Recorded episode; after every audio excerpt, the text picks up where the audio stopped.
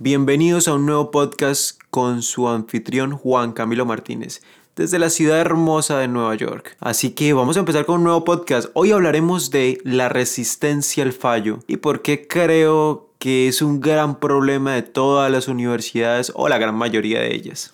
Para comenzar con este tema debería primero empezar con quién soy yo. Yo soy ingeniero de petróleos de Colombia. Actualmente estoy estudiando Data Analytics en, está aquí en Estados Unidos, pero les tengo que ser sinceros, siempre ha habido algo del sistema universitario que no me ha gustado. Y es que siempre te, te tienen ese miedo, te dejan ese miedo en la cabeza de que el fallo es algo que tienes que temer. Es algo que no he entendido hasta ahora, por qué siempre cultivan esos miedos en nuestras cabezas, pero es una realidad, es una realidad que en todas las universidades, o bueno, en las que he conocido, te inculcan. ¿Y desde dónde comienza esto? Desde que tú estás en la universidad, haces un examen y siempre te van a decir los profesores, no pueden fallar porque si están en la vida real es diferente, ustedes no pueden fallar, esto es lo que tienen que hacer, fallen aquí, porque allá afuera no lo pueden hacer. Entonces nos enfrentamos a esta realidad que es la vida cuando salimos de la universidad y presentamos una hoja de vida y otra y otra y absolutamente nada de esto pasa. Pero bueno, esto no lo enseñaron en la universidad. He ahí el problema. Cuando me he dado cuenta de que acá en, en, en Estados Unidos el gran porcentaje de emprendedores nunca fue a la universidad y me he puesto a investigar mucho más a fondo acerca de esto. ¿Por qué gran mayoría de estas personas jamás nunca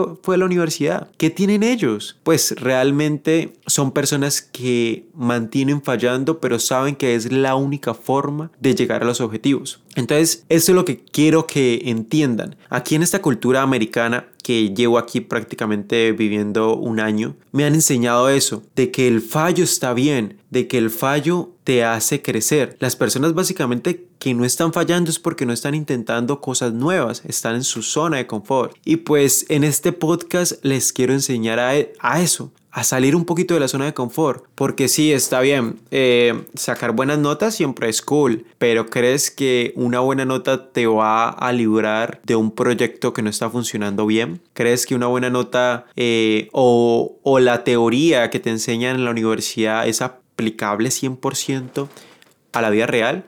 Déjame serte totalmente sincero, no. Yo soy ingeniero de petróleos y la gran mayoría de cosas que te enseñan en la universidad no son aplicables 100% en la vida real. Básicamente tienes que empezar desde cero, a tropezones, como dijo el gran Mark Zuckerberg, en un mundo que cambia tan rápido, la única estrategia que tiene garantizado el fracaso es no asumir riesgos. Pero no me tomes a mal, ir a la universidad es una de las mejores experiencias del mundo. Puedes conocer muchos amigos, sin embargo siempre tener el factor de que la resistencia al fallo es una realidad y que fallar está bien, fallar está excelente, es la única forma de poder mejorar y llevar tus cosas al siguiente nivel. No solamente con la cuestión de hacer negocios, con la cuestión de crear oportunidades. No, en tu vida. Fallar con una persona, por ejemplo, en una relación, fallar con las inversiones que hagas ahorita con, todo con todos nosotros que estamos invirtiendo en NFTs, que estamos invirtiendo en cripto, que estamos invirtiendo en la bolsa. Todos esos tipos de fallos te hacen mejorar y aprender de la lección. Y ahí la cuestión que siempre tienes que aprender de todos esos fallos que,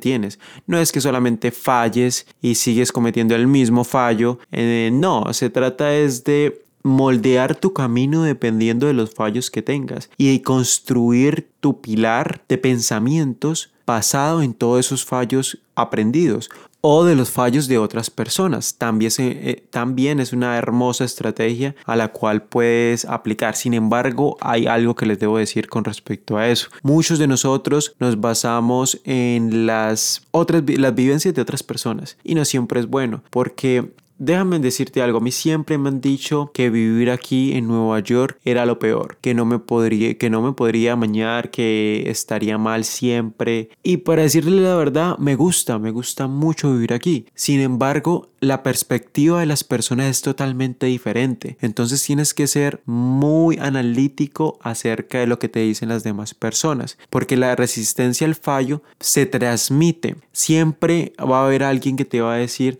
no, haz no, haz lo otro.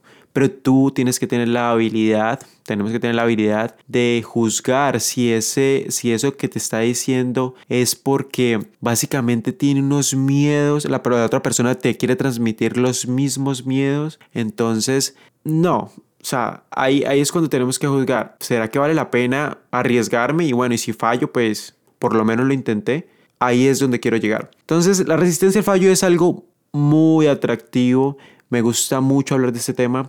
Y claramente yo no te puedo hablar de otras personas, te puedo hablar solamente de mí. Y te puedo decir que este ha sido para mí el año más lindo de mi vida.